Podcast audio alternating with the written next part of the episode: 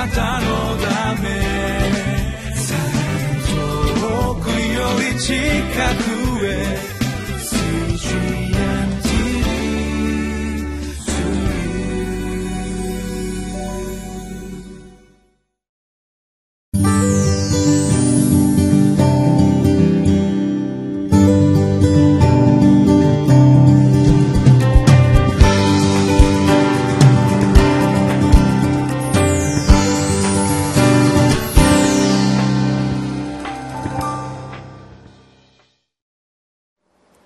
皆さんこんにちは。RCI 柏ゴスペルチャーチの井伊守です。今日もご一緒にリビングライフを通して主の御言葉に聞いていきましょう。8月12日金曜日。タイトルは「私がとどまるところがすべて神の国となりますように」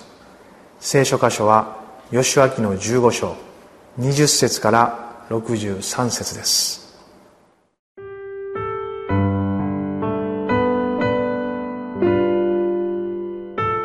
吉脇15章、20節から63節。ユダ部族の諸子族の相続地は次の通り、ユダ部族がエドムの国境の方に持っていた最南端の町々は、カブツエル、エデル、ヤグル、キナ、リモナ、アデアダ、ケデシュ、ハツォル、イテナン、ジフ、テレム、ベアロテ、ハツォルハダタ、ケリオテヘツロン、すなわちハツォル、アマム、シェマ、モラダ、ハツァルガダ、ヘシュモン、ベテペレテ、ハツァルシュアル、ベールシェバ、ビズヨテヤ、バーラ、イーム、エツェム、エルトラデ、ケシル、ホルマ、スケラグ、マデマナ、サヌサナ、レバオテ、シルヒム、アイン、リモンであり、29の町と、それらに属する村々の全部である。低地では、エシュタオル、ソルア、アシュナ、ザノアハ、エンガニム、タプアハ、エナム、ヤルムテ、アドラム、ソコ、アゼカ、シャーライム、アディタイム、ゲデラとゲデロタイム、すなわち14の町とそれらに属する村々、セナン、ハダシャ、ミグダルガド、ディルアン、ミツパ、ヨクテール、ラキシュ、ボツカテ、エグロン、カボン、ラフマス、ヒテリシュ、ゲデロテ、ベテダゴン、ナーマ、マケダ、すなわち16の町とそれらに属する村々、リブナ、エテル、アシャン、エフタ、アシュナ、ネツブ、ケイラ、アクジブ、マレシャ、すなわち9つの町とそれらに属する村々、エクロンとそれに属する村落、すなわち村々、エクロンから海まで、すべてアシュドデのほとりにある町々と、それらに属する村々、アシュドデとそれに属する村落、すなわち村々、ガザとそれに属する村落、すなわち村々、エジプト川と大海までとその沿岸。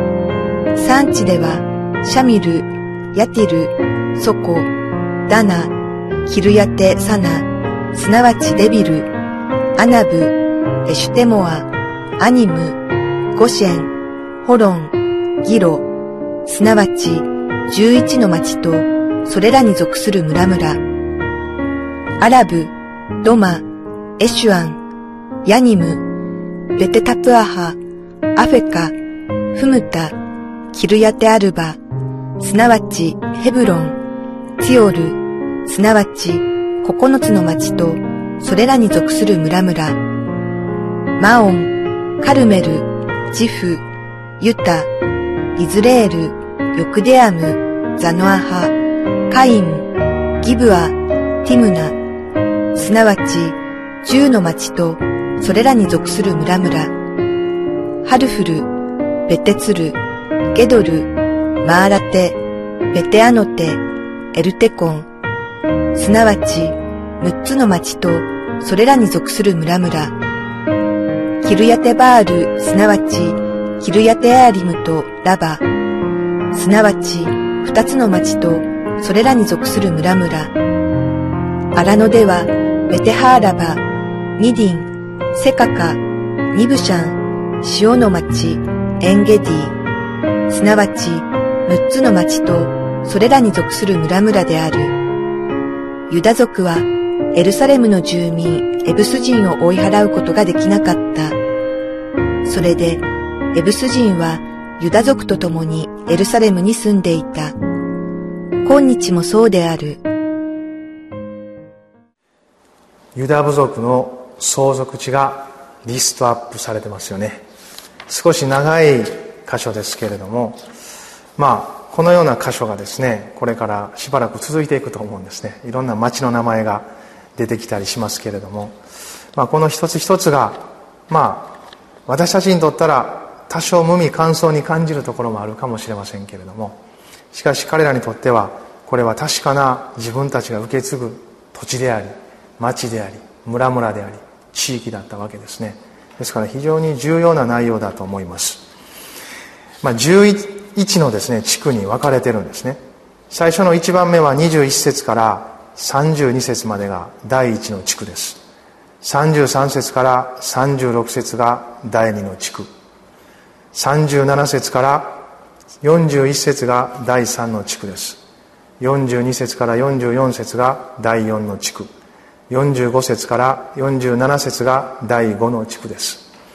48節から51節があ間違えました。飛ばしましたか？45から47が第5の地区。48から51節が第6の地区。52から54が第7の地区。55から57が第8の地区。5859が第9の地区。60節が第10の地区。そして61節62節が第11の地区を表しています、まあ、平地の町もあれば山地や沿岸地域また荒野そんなさまざまな町とですねそれに属する村々それがたくさん書かれています。皆さんどれぐらいの町をまたその名前をご存知ですか？旧約聖書をずっと読んでると割と出てくる名前が結構重なって出てくるのでですねそういうのも見ながら見ていくと多少退屈せずに読めるんじゃないかなと、まあ、そのように思わされます。彼らはこの一つ一つをですねそれぞれに分かち合っていったんですね。それぞれの力量に応じて数に応じてそのことが分配されていきます、まあ、私たちの人生にも同じように神様からの割り当てられたですねいわゆるこう相続地と呼ばれるようなものがあります。え私たちにも土地が準備されてるんですかと。思われるかもしれません。もちろん土地が与えられる人もいるでしょうけれども人生全般が私たちに対する神様からの割り当てですよ。それは今すでにあなたが一緒に生活している家庭もそうですね。家族との関係その家庭の営みあるいは結婚したことによって増えていくその親族とかですね。いろんな関係の広がりもそうでしょう、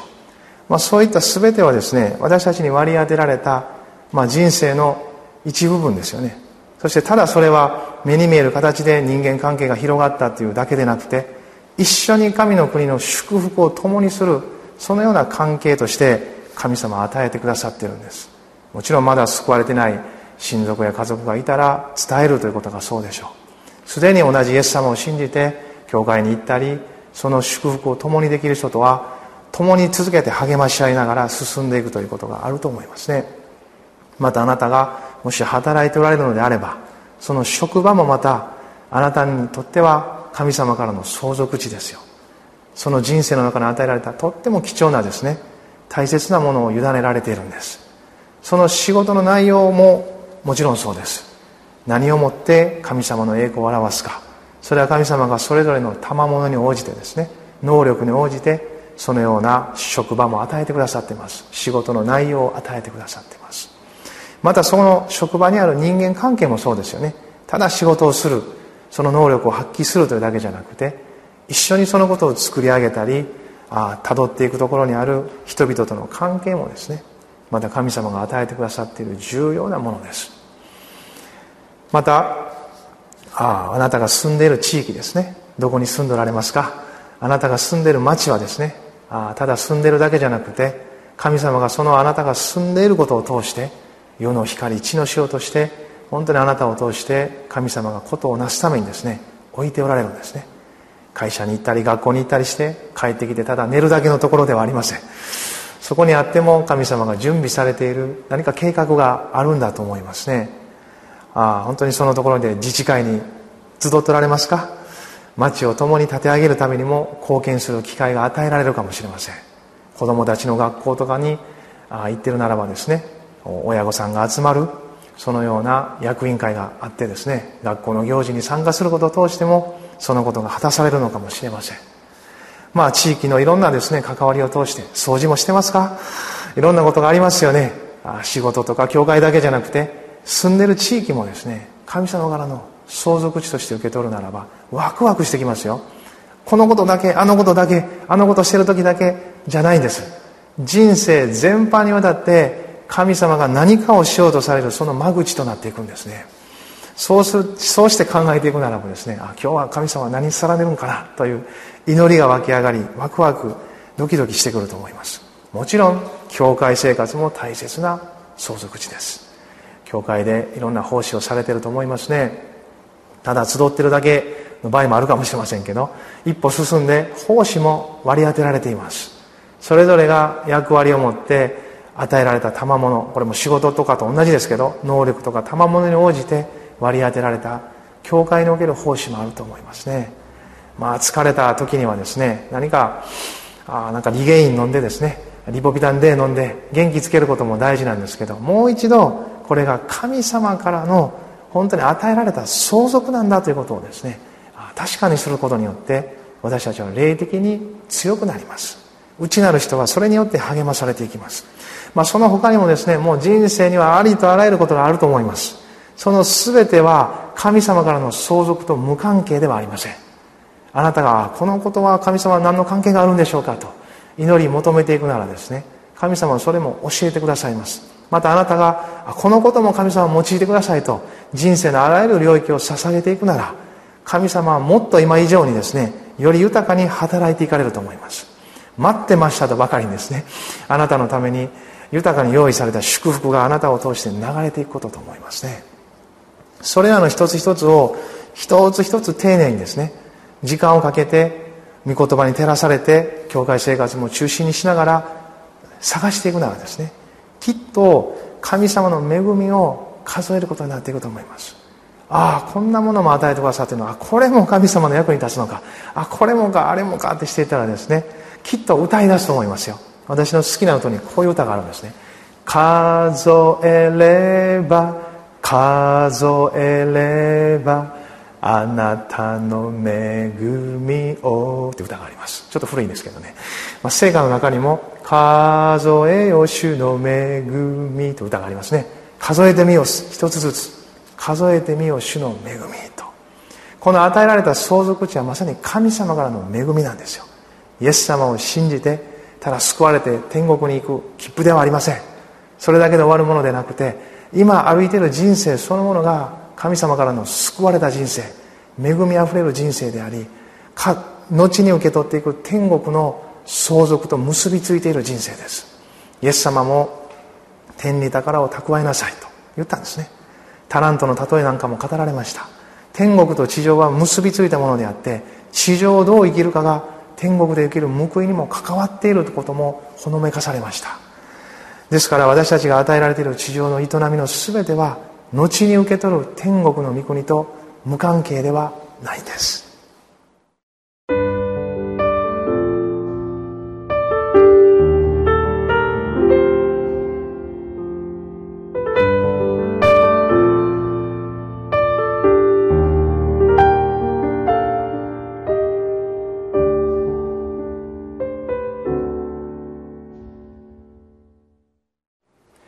まあ、ユダ族はですね本当に豊かな11の地区120を超えるですね町々その属する村々を与えられ広大な土地を受け取りました。そしてそれを一つずつ勝ち取りながらカレブのようにオテニエルのようにですね一つ一つをものにしましたけど。しかしですねこの最後の63節に気になる言葉があるんですね。